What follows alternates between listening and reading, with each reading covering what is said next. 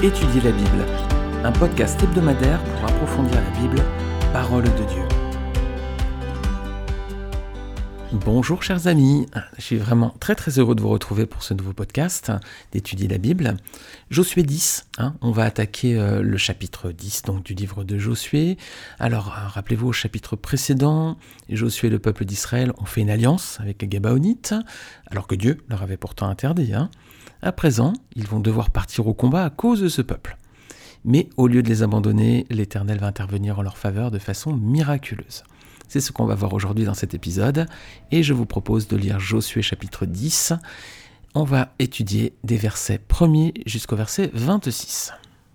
C'est une histoire magnifique qui commence ainsi. Adonit Sédek, roi de Jérusalem, apprit que Josué s'était emparé d'Aï et l'avait dévoué par interdit, qu'il avait traité Haï et son roi comme il avait traité Jéricho et son roi, et que les habitants de Gabaon avaient fait la paix avec Israël et étaient au milieu d'eux. Il eut alors une forte crainte, car Gabaon était une grande ville, comme une des villes royales, plus grande même qu'Aï, et tous ces hommes étaient vaillants. Adonit-Sédek, roi de Jérusalem, fit dire à Oham, roi d'Hébron, à Pyréam, roi de Jarmut, à Japhia, roi de Lachis, et à Débir, roi d'Aiglon, Montez vers moi et aidez-moi, afin que nous frappions Gabaon, car elle a fait la paix avec Josué et avec les enfants d'Israël. Cinq rois des Amoréens, le roi de Jérusalem, le roi d'Hébron, le roi de Jarmut, le roi de Lachis, le roi d'Aiglon, se réunirent ainsi et montèrent avec toute leur armée. Ils vinrent camper près de Gabaon et l'attaquèrent. Les gens de Gabaon envoyèrent dire à Josué, au camp de Gilgal, N'abandonne pas tes serviteurs, monte vers nous en hâte, délivre-nous, donne-nous du secours car tous les rois des Amoréens qui habitent la montagne se sont réunis contre nous. Josué monta de Gilgal, lui et tous les gens de guerre avec lui, et tous les vaillants hommes. L'Éternel dit à Josué, ne les crains pas, car je les livre entre tes mains, et aucun d'eux ne tiendra devant toi. Josué arriva subitement sur eux après avoir marché toute la nuit depuis Gilgal. L'Éternel les mit en déroute devant Israël, et Israël leur fit éprouver une grande défaite près de Gabaon les poursuivit sur le chemin qui monte à Béthéron et les battit jusqu'à Aseka et à Makeda. Comme ils fuyaient devant Israël et qu'ils étaient à la descente de Béthoron, l'Éternel fit tomber du ciel sur eux de grosses pierres jusqu'à Aseka, et ils périrent. Ceux qui moururent par les pierres de grêle furent plus nombreux que ceux qui furent tués avec l'épée par les enfants d'Israël. Alors Josué parla à l'Éternel le jour où l'Éternel livra les Amoréens aux enfants d'Israël. Et il dit en présence d'Israël Soleil, arrête-toi sur Gabaon, et toi lune sur la vallée d'Ajalon. Et le soleil s'arrêta, et la lune suspendit sa course, jusqu'à ce que la nation ait tiré vengeance de ses ennemis. Cela n'est-il pas écrit dans le livre du juste? Le soleil s'arrêta au milieu du ciel et ne se hâta point de se coucher presque tout un jour. Il n'y eut point de jour comme celui-là, ni avant, ni après, où l'Éternel ait écouté la voix d'un homme, car l'Éternel combattait pour Israël. Et Josué, tout Israël avec lui, retourna au camp à Gilgal, les cinq rois s'enfuirent et se cachèrent dans une caverne à Makeda. On le rapporta à Josué en disant Les cinq rois se trouvent cachés dans une caverne à Makeda. Josué dit Roulez de grosses pierres à l'entrée de la caverne et mettez-y des hommes pour les garder. Et vous, ne vous arrêtez pas, poursuivez vos ennemis et attaquez-les par derrière. Ne les laissez pas entrer dans leur ville, car l'Éternel votre Dieu les a livrés entre vos mains. Après que Josué et les enfants d'Israël leur eurent fait éprouver une très grande défaite et les eurent complètement battus, ceux qui purent échapper se sauvèrent dans les villes fortifiées. Et tout le peuple revint tranquillement au camp vers Josué à Makeda, sans que personne remue sa langue contre les enfants d'Israël. Josué dit alors Ouvrez l'entrée de la caverne, faites-en sortir ces cinq rois et amenez-les-moi. Ils firent ainsi, et ils amenèrent les cinq rois qu'ils avaient fait sortir de la caverne le roi de Jérusalem, le roi d'Hébron, le roi de Jarmut, le roi de Lachis, le roi d'Aiglon. Lorsqu'ils eurent amené ces rois devant Josué, Josué appela tous les hommes d'Israël et dit aux chefs de gens de guerre qui avaient marché avec lui Approchez-vous, mettez vos pieds sur les coups de ces rois. Ils s'approchèrent et ils mirent les pieds sur leurs coups. Josué leur dit Ne craignez point et ne vous effrayez point, fortifiez-vous et ayez du courage, car c'est ainsi que l'Éternel traitera tous vos ennemis contre lesquels vous combattez. Après cela, Josué les frappa et les fit mourir. Il les pendit à cinq arbres, et ils restèrent pendus aux arbres jusqu'au soir. Vers le coucher du soleil, Josué ordonna qu'on les descende des arbres, on les jeta dans la caverne où ils s'étaient cachés, et l'on mit à l'entrée de la caverne des grosses pierres qui sont demeurées jusqu'à ce jour. Josué prit Makeda le même jour, et la frappa du tranchant de l'épée. Il dévoie par interdit le roi, la ville et tous ceux qui s'y trouvaient. Il n'en laissa échapper aucun, et il traita le roi de Makeda comme il avait traité le roi de Jéricho. Voilà les amis, alors on va étudier ce passage à présent. Alors donc il y a cinq rois qui forment une coalition pour attaquer Gabaon. Donc ça c'est les versets 1 à 5. Donc il y a Adonit Sedek, c'est le roi de Jérusalem, qui donc forme une coalition, un regroupement avec d'autres rois, ils sont cinq, pour détruire Gabaon. Alors qu'est-ce qui motive cette décision? Regardez bien verset 1 à 5. Il a appris qu'Israël avait vaincu Jéricho, Haï et leur roi, et que les habitants de Gabaon avaient fait alliance avec Israël et vivaient au milieu d'eux. Alors Adonit Sedek, son nom, ça veut dire Seigneur de justice. C'est un nom qui est proche d'un autre roi de Jérusalem, qui avait un nom un peu similaire. Est-ce que vous voyez lequel Adonit Sedek, ça c'est le roi de ce passage. Son nom est proche d'un autre nom de roi qui a régné à Jérusalem. On avait déjà vu, si vous êtes un familier de ce podcast, un personnage qu'on avait déjà traité dans le livre de la Genèse, Genèse 14, c'est Melki Sédek. Voilà. Melki Sédek, hein, ça vous parle? C'est dans Genèse 14. On va lire Genèse 14, verset 18. C'est l'histoire avec Abraham. Euh, il y a Lot qui se fait enlever par euh, des rois, encore une fois. Coalition de rois. Et puis donc, du coup, Abraham part à sa recherche. Il réussit à battre ses rois. Il ramène euh, Lot et les, les hommes. Et puis là, il y a le roi de Salem va venir à sa rencontre. Hein. Vous connaissez certainement son histoire, sinon vous regardez dans Genèse chapitre 14. Je vais juste lire le verset 18. On voit que Melchisédek, roi de Salem, fit apporter du pain et du vin. Il était sacrificateur du Dieu très haut. Voilà. Voilà, Melchisédek, c'est un personnage qui nous parle de Jésus-Christ. Hein. Ici, son nom, c'est roi de justice. Et il était roi de Salem. Alors Salem, alors c'est pas Jérusalem, mais vous voyez bien que dans Jérusalem, il y a donc euh, la fin du nom, hein, Salem, Jérusalem, Jérusalem. Et Salem, donc, était probablement un autre nom pour Jérusalem. Regardez, psaume 76, versets 2 et 3. Dieu s'est fait connaître en Juda, son nom est grand en Israël. Sa tente est à Salem et sa demeure est à Sion. Voilà. Donc voilà, Sion, euh, c'est Jérusalem aussi, hein, c'est juste, voilà, c'est le même endroit, la même localisation. Donc ici, on a Salem qui est identifié comme Jérusalem, et on a Melchisedec qui était donc roi de Salem, donc de Jérusalem probablement. Alors sa foi de ce personnage, elle est remarquable, hein. vous regardez euh, Genèse 14, verset 18 à 20, il présente du pain et du vin à Abraham, il le bénit, bénit le Dieu très haut, donc il préfigure Jésus-Christ. Et je vous remets le lien vers le podcast qu'on avait vu à cette, occasion, quand on avait traité Genèse 14. Il est en bas de cet épisode. Alors donc, du temps d'Abraham, on a Melki Sédek, roi de Jérusalem, et son nom signifie roi de justice. Et du temps de Josué, on a Adoni Sédek, toujours roi de Jérusalem, et son nom signifie seigneur de justice. Alors cet Adonit Sédek, qui n'a pas suivi la foi de son prédécesseur Melchisedec, hein, il va attaquer le peuple de Dieu. Et c'est ce qui va aussi arriver avec les rois d'Israël dans la suite de l'histoire. On aura une succession de bons et de mauvais rois. Si vous connaissez votre Bible, un roi de rois, un chronique de chroniques, on a une succession de bons et de mauvais rois, surtout de mauvais d'ailleurs, parfois des bons enfin qui nous montre que la foi n'est pas héréditaire, les amis. Hein. Il pouvait y avoir de bons rois, ils étaient suivis par des mauvais rois et parfois l'inverse. Alors la foi n'est pas héréditaire en tout cas, c'est pas parce que vous êtes chrétien engagé, malheureusement, que vous pourrez être sûr que vos enfants suivront et serviront le Seigneur. Donc il est important de transmettre sa foi parce qu'on ne l'a pas euh, par des gènes, par hérédité ou par un ADN. Donc élevons, les amis, les enfants dans la foi, dans la connaissance de la parole de Dieu. Ne les tenons pas à l'écart de notre vie spirituelle, de notre Église, de notre foi parce que euh, la Bible nous dit bien que enseigne l'enfant selon ses voies et quand il sera grand, il ne l'oubliera pas. Voilà. Vous pouvez retrouver ce verset dans Proverbe 22, 6. Alors je l'ai cité de mémoire. Le verset exact, moi je l'ai sous les yeux, c'est voilà, instruit l'enfant selon la voie qu'il doit suivre et quand il sera vieux, il ne s'en détournera pas. Voilà. Alors les habitants de Gabaon vont se tourner vers Josué à présent verset 6. Qu'est-ce qu'il lui demande?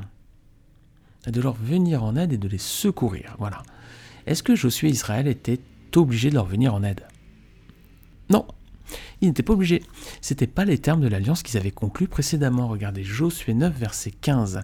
Qu'est-ce qu'ils avaient promis euh, En quoi ils s'étaient engagés? Regardez.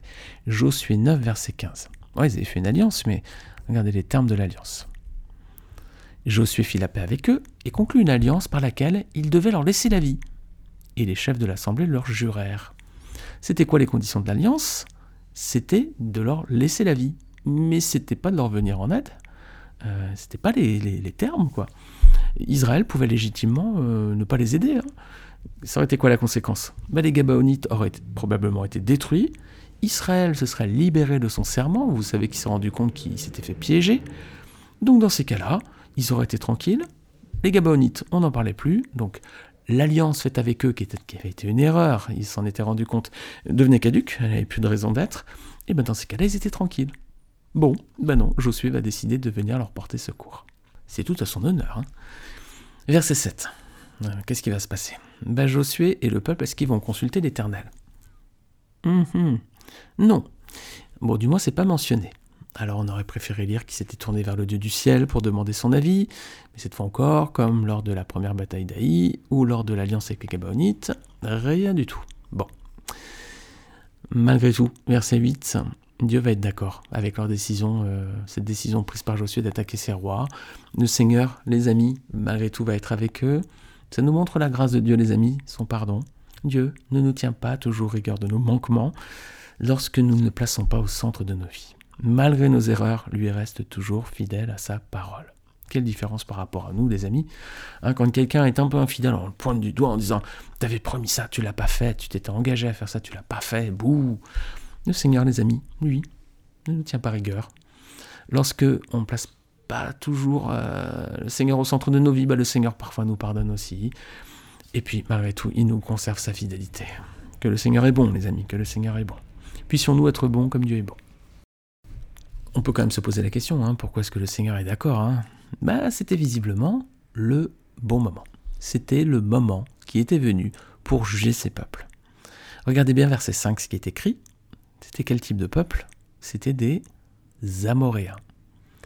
Et Dieu avait annoncé longtemps à l'avance à Abraham que le moment où il lui donnerait le pays promis, ce moment arriverait lorsque l'iniquité des Amoréens serait parvenue à son comble. Regardez Genèse 15, versets 15 à 16.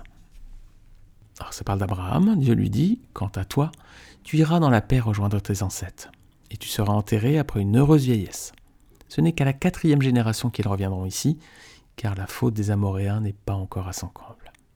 Donc visiblement maintenant leur faute est à son comble, et à présent la promesse de Dieu s'accomplit. Alors l'Éternel va prendre part au combat aux côtés d'Israël, hein, versets 8 à 15, hein, si vous vous avez été attentif à ces versets, ben voilà, Josué Israël détruisent ses peuples avec l'aide de Dieu. Verset 8, que dit Dieu à Josué? N'aie pas peur de ces rois, car je les livre entre tes mains, et aucun d'eux ne te résistera. Alors, est-ce que l'Éternel donc prend part au combat? Oui. Et comment est-ce que cela se manifeste? Ben, Regardez bien verset 10. Voilà, l'Éternel les met en déroute. Et verset 11, à partir du verset 11, donc il y a des miracles, il y a des grêlons déjà, des pierres hein, qui sont comme de la grêle, ou peut-être de la grêle qui est comme des pierres. Et ensuite, verset 12 à 14, il y a le soleil et la lune qui s'arrêtent. Waouh Alors là, c'est un événement incroyable, les amis. Imaginez le soleil et la terre qui s'arrêtent dans leur course, quoi. Est-ce que vous voyez un autre moment dans la Bible où Dieu a arrêté la course du soleil? Réfléchissez un peu. Si je vous parle du roi Ézéchias, le roi Ézéchias à un moment était malade et le Seigneur va le guérir et va lui donner un signe. Regardez, c'est dans Isaïe 38, versets 1 à 8, une histoire magnifique que vous connaissez peut-être. Je ne résiste pas au plaisir de relire ces, versets avec vous. Isaïe 38, versets 1 à 8. En ce temps-là, Ézéchias fut malade à la mort. Le prophète Isaïe, fils d'Amoz, vint auprès de lui et lui dit Ainsi parle l'Éternel, donne tes ordres à ta maison, car tu vas mourir et tu ne vivras plus. Ézéchias tourna son visage contre le mur et fit cette prière à l'Éternel. Ô Éternel, souviens-toi que j'ai marché devant ta face avec fidélité et intégrité de cœur, et que j'ai fait ce qui est bien à tes yeux. Et Ézéchias répandit d'abondantes larmes. Puis la parole de l'Éternel fut adressée à Isaïe en ces mots. Va et dis à Ézéchias, Ainsi parle l'Éternel, Dieu de David, ton père. J'ai entendu ta prière. J'ai vu tes larmes. Voici, j'ajouterai à tes jours quinze années. Je te délivrerai, toi et cette ville, de la main du roi d'Assyrie, je protégerai cette ville. Et voici de la part de l'Éternel le signe auquel tu connaîtras que l'Éternel accomplira la parole qu'il a prononcée. Je ferai reculer de dix degrés en arrière avec le soleil l'ombre des degrés qui est descendue sur les degrés d'Akaz. Et le soleil recula de 10 degrés sur les degrés où il était descendu. Un passage magnifique et derrière le roi Ézéchias va faire un cantique extraordinaire. Vous pouvez relire donc dans Ésaïe 38. Alors ça c'est le soleil qui s'arrête. Dans le livre de Josué, il y a le soleil qui s'arrête, mais il y a aussi la lune. Regardez ce que nous dit la parole de Dieu dans Habakkuk chapitre 3 versets 10 à 13. À ton aspect, les montagnes tremblent, des torrents d'eau se précipitent, l'abîme fait entendre sa voix, il lève ses mains en haut. Le soleil et la lune s'arrêtent dans leur demeure, à la lumière de tes flèches qui partent, à la clarté de ta lance qui brille. Tu parcours la terre dans ta fureur, tu écrases les nations dans ta colère, tu sors pour délivrer ton peuple, pour délivrer ton oin. Tu brises le fait de la maison du méchant, tu la détruis de fond en comble. Voilà, ici donc on a la mention de la lune hein, qui s'arrête comme le soleil. Alors la lune c'était un astre qui faisait partie du culte cananéen. Hein. Le mot Jéricho, rappelez-vous, on avait vu ça quand on avait traité la, ville de Jéricho. Le mot Jéricho est dérivé du mot lune, parce que la ville fut l'un des principaux centres de culte dédiés aux divinités lunaires en Canaan. Voilà, c'était dans le podcast sur Josué chapitre 6. Donc en contrôlant les éléments, Josué montre la supériorité de l'Éternel sur les divinités cananéennes, comme lorsqu'il avait traversé le Jourdain. Rappelez-vous, euh, Baal c'était le dieu des Cananéens, il le vénérait comme leur dieu principal, le plus puissant, parce qu'il avait, selon eux, vaincu le dieu de la mer. On avait vu ça dans Josué chapitre 3, lorsqu'on avait étudié ces passages. Vous retrouvez les liens en bas de ce podcast.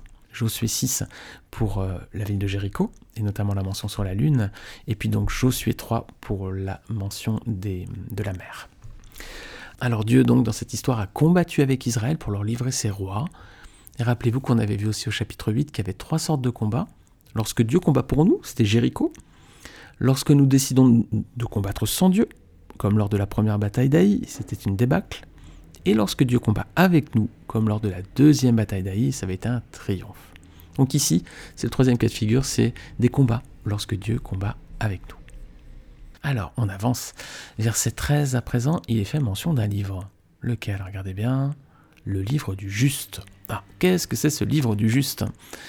Eh bien, c'est pas la seule fois où il est mentionné dans la Bible, il est également mentionné dans un autre passage, c'est dans 2 Samuel chapitre 1, versets 17 à 18. Voici la complainte que David composa sur Saül et sur son fils Jonathan. Il ordonna de l'enseigner aux Judéens. C'est la complainte de l'arc qui figure dans le livre du juste. Alors c'est quoi ce livre du juste? Alors il existe un livre apocryphe appelé livre du juste, mais il ne peut pas être considéré comme fiable. quoi. Et ça fait partie des livres qui ont été perdus, tout simplement. La Bible mentionne d'autres livres dont on n'a pas trouvé de traces depuis je vais m'arrêter sur deux passages, il y en aurait d'autres, mais on va déjà regarder 1 roi chapitre 11 verset 41. On voit que le reste des actions de Salomon, tout ce qu'il a fait, sa sagesse, cela n'est-il pas écrit dans le livre des actes de Salomon? Bon, bah ce livre-là, on l'a plus, hein, les amis. Hein. Et un autre passage, c'est dans 1 Chronique 29, verset 29. Les actions du roi David, les premières et les dernières, sont écrites dans le livre de Samuel le voyant, dans le livre de Nathan le prophète et dans le livre de Gad le prophète. Bon, bah on n'a pas dans la Bible, on a Isaïe, Ézéchiel, Amos, etc., Jonas, mais on n'a pas euh, le livre de Nathan, on n'a pas le livre de Gad, et puis voilà. Donc on a, il y a des livres qui sont perdus ici. Alors bon, dommage, mais c'est comme ça. En tout cas, si le Seigneur n'a pas voulu que ces livres soient introduits dans la Bible, livre du juste, livre de Nathan le prophète, de Gad, etc., les actes de Salomon, ou ce qu'il a considéré que ça n'avait pas d'intérêt pour nous, la révélation est complète dans la Bible que nous avons aujourd'hui. C'est pas la peine d'aller chercher des vieux livres qui de toute façon euh, ont disparu. Hein. Il n'y a quasiment aucune chance qu'on trouve de traces aujourd'hui. Dans tous les cas, le Seigneur n'a pas souhaité qu'ils soient dans le canon biblique. C'est que le plan du salut qu'il avait préparé pour les hommes à travers le sacrifice de Jésus-Christ sur la croix était suffisamment explicite dans les textes que nous avons aujourd'hui. Alors, on va attaquer la dernière partie. Les rois des Amoréens, bah maintenant, voilà, ils vont être mis à mort. Ce sont les versets 16 à 27.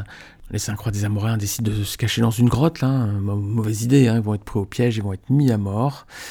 Et même versets 26 et 27, Josué va dire aux hommes, chefs de guerre, là, qui avaient marché avec lui, de mettre leurs pieds sur le cou de ces rois. Alors ça, les amis, c'est un signe d'humiliation et de soumission absolue pour un roi à cette époque. Hein. Imaginez le roi en toute sa splendeur, il se retrouvait la tête sur le sol avec un pied qui lui écrase le cou. C'était pas très glorieux, voilà. C'était un signe d'humiliation et de soumission absolue à cette période de, de l'histoire. Regardez ce passage qui fait un peu écho à ça, c'est dans Psaume 110, verset 1. C'est une autre image, regardez, mais elle est reprise, mais dans un autre contexte. L'Éternel a déclaré à mon Seigneur, Assis-toi à ma droite, jusqu'à ce que j'ai fait de tes ennemis ton marchepied. Voilà. Ici, c'est Dieu qui parle au Seigneur Jésus-Christ. Hein. C'est prophétique. Hein.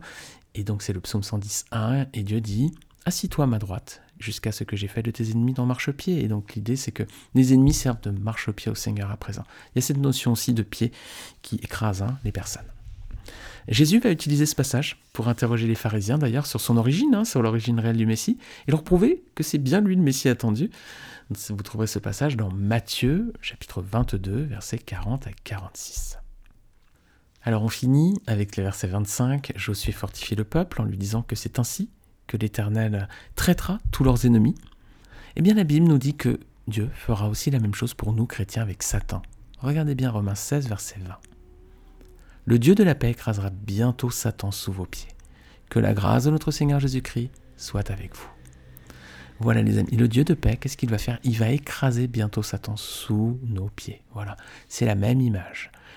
Alors nous devons venir à Christ et nous soumettre à lui, nous devons faire de lui le Seigneur de nos vies. Voilà, nous devons demander pardon à Dieu pour nos péchés et nous devons faire la paix avec lui à travers le sang du Seigneur, à travers le sang de la croix.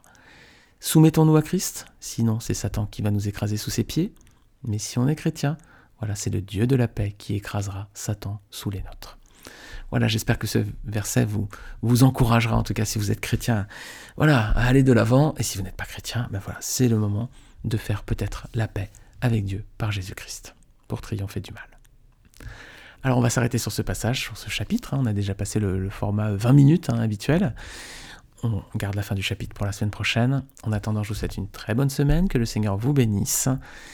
Et n'hésitez pas, en attendant, à partager aussi ce podcast autour de vous. À très bientôt.